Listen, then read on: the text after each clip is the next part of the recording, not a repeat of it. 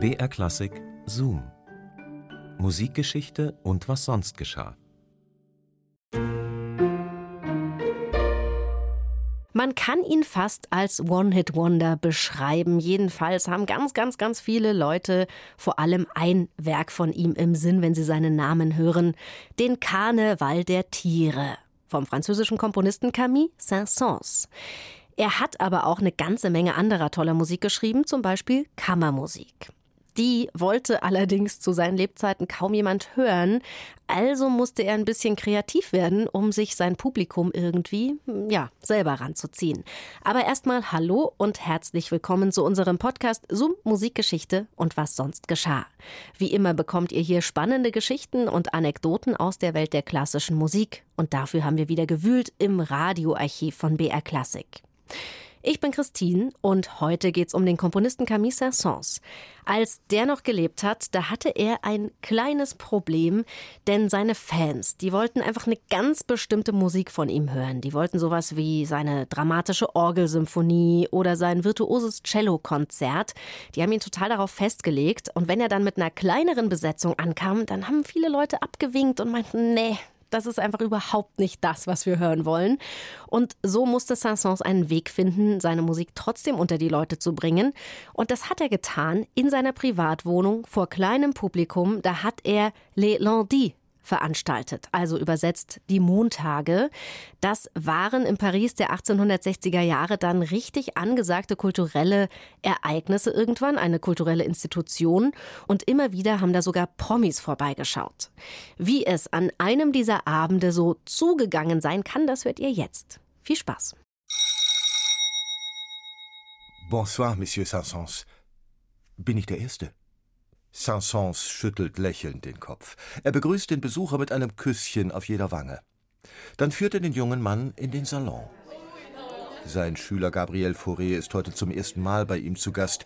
Entsprechend irritiert starrt Fauré auf drei weibliche Hinterteile, die ihm entgegengestreckt sind. Mein lieber Fauré, dort steht meine neue Attraktion, heute Morgen frisch installiert. Ich habe das Instrument bei einem Schweizer Ingenieur anfertigen lassen. Gabriel Fauré nippt am Rotweinglas und betrachtet verlegen die Damenröcke, die leicht hin und her wippen.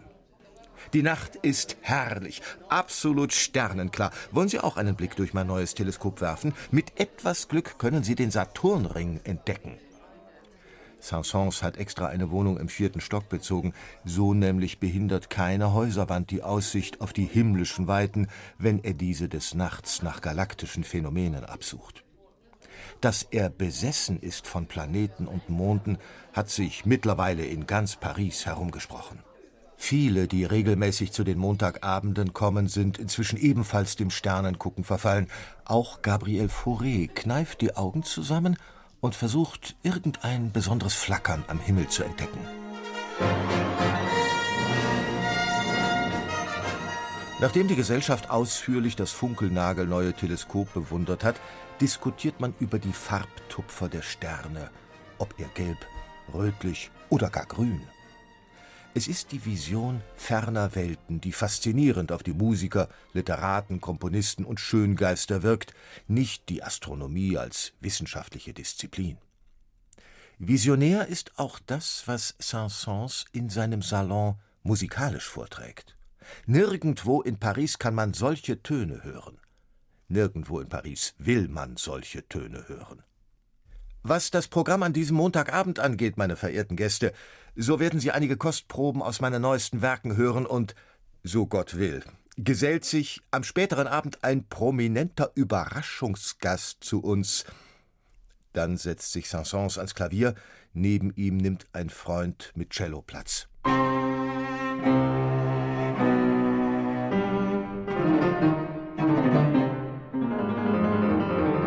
In Paris ist man der Kammermusik geradezu feindlich gesonnen. Trotzdem kennt jeder Camille Saint-Saëns. Er bekleidet das angesehene Amt des Organisten in der Église de la Madeleine, jener katholischen Kirche, die einem antiken Tempel zum Verwechseln ähnlich sieht. Fast ganz Paris pilgert sonntags in den protzigen, säulengeschmückten Bau. La Madeleine gilt als die mondänste Pfarrei der Stadt und Camille Saint-Saëns gilt als der beste Organist der Welt. ein Titel, den ihm immerhin Franz Liszt verliehen hat.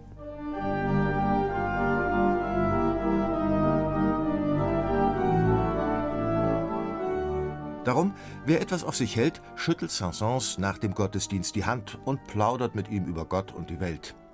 Aber was Saint-Saëns komponiert, dafür interessiert sich nicht einmal die Kirchenmaus. Wo mag er denn nur solch scheußlich schrille Akkorde aufgegabelt haben, die er dann wie von Sinnen ins Klavier haut? So und ähnlich keifen die Lästermäuler. In seinem eleganten Appartement an der Rue de Faubourg in einem der feinsten Viertel der Stadt, bestimmt er, was und wie in die Tasten gehauen wird. Monsieur Sansons, was ist denn nun mit der Überraschung?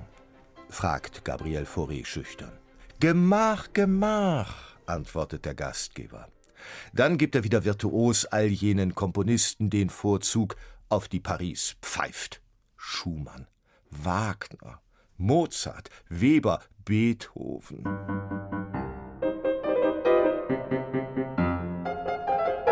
Ja, mit dem deutschen Repertoire tut man sich in Paris sehr schwer seit dem französisch-preußischen Krieg. Alles Deutsche wird als verabscheuungswürdig abgestempelt. Saint-Saëns hingegen hört nicht auf vermeintlich Politisches, sondern allein auf Musikalisches. Ganz besonders die Klavierstudenten Gabriel Fauré und André Messager lauschen gierig den fremden Stücken, die Saint-Saëns aus den unendlichen Weiten seines phänomenalen Gedächtnisses herauskramt. Dies ist überhaupt das große Glück am Revoluzergebaren des Saint-Saëns, sein fotografisches Gedächtnis. Niemals bleibt verräterisches Notenmaterial auf dem Klavier liegen. Saint-Saëns reproduziert auswendig, was er als Kind schon gelernt hat.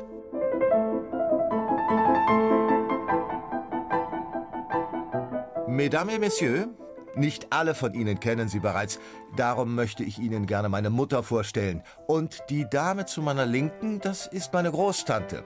Die beiden waren mir einstmals Vater und Mutter zugleich, und die beiden sind bis heute in unserem gemeinsamen Haushalt meine vier kritischen Ohren.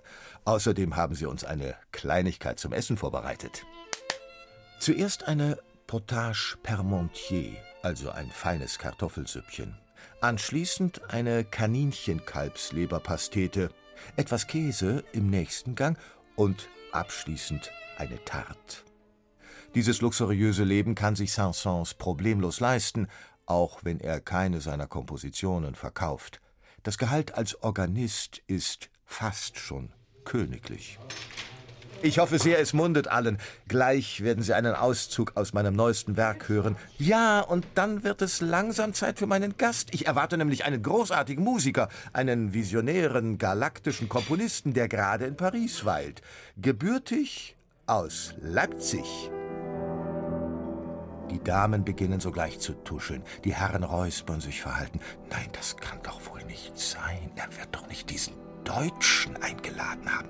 Diesen, diesen. Unüberhörbar breitet sich langsam eine Unruhe unter den Gästen aus. Das Scharren der feinen Ledersohlen auf dem Parkettboden macht auch Saint-Saëns und seine musizierenden Freunde nervös. Und doch lässt sich der Gastgeber nicht entmutigen. Man muss die Pariser eben einfach an den Ohren packen und sie erziehen zu diesen neuen Tönen.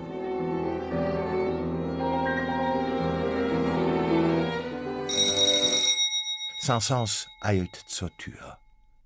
Mag es er sein an einem seiner Montagabende?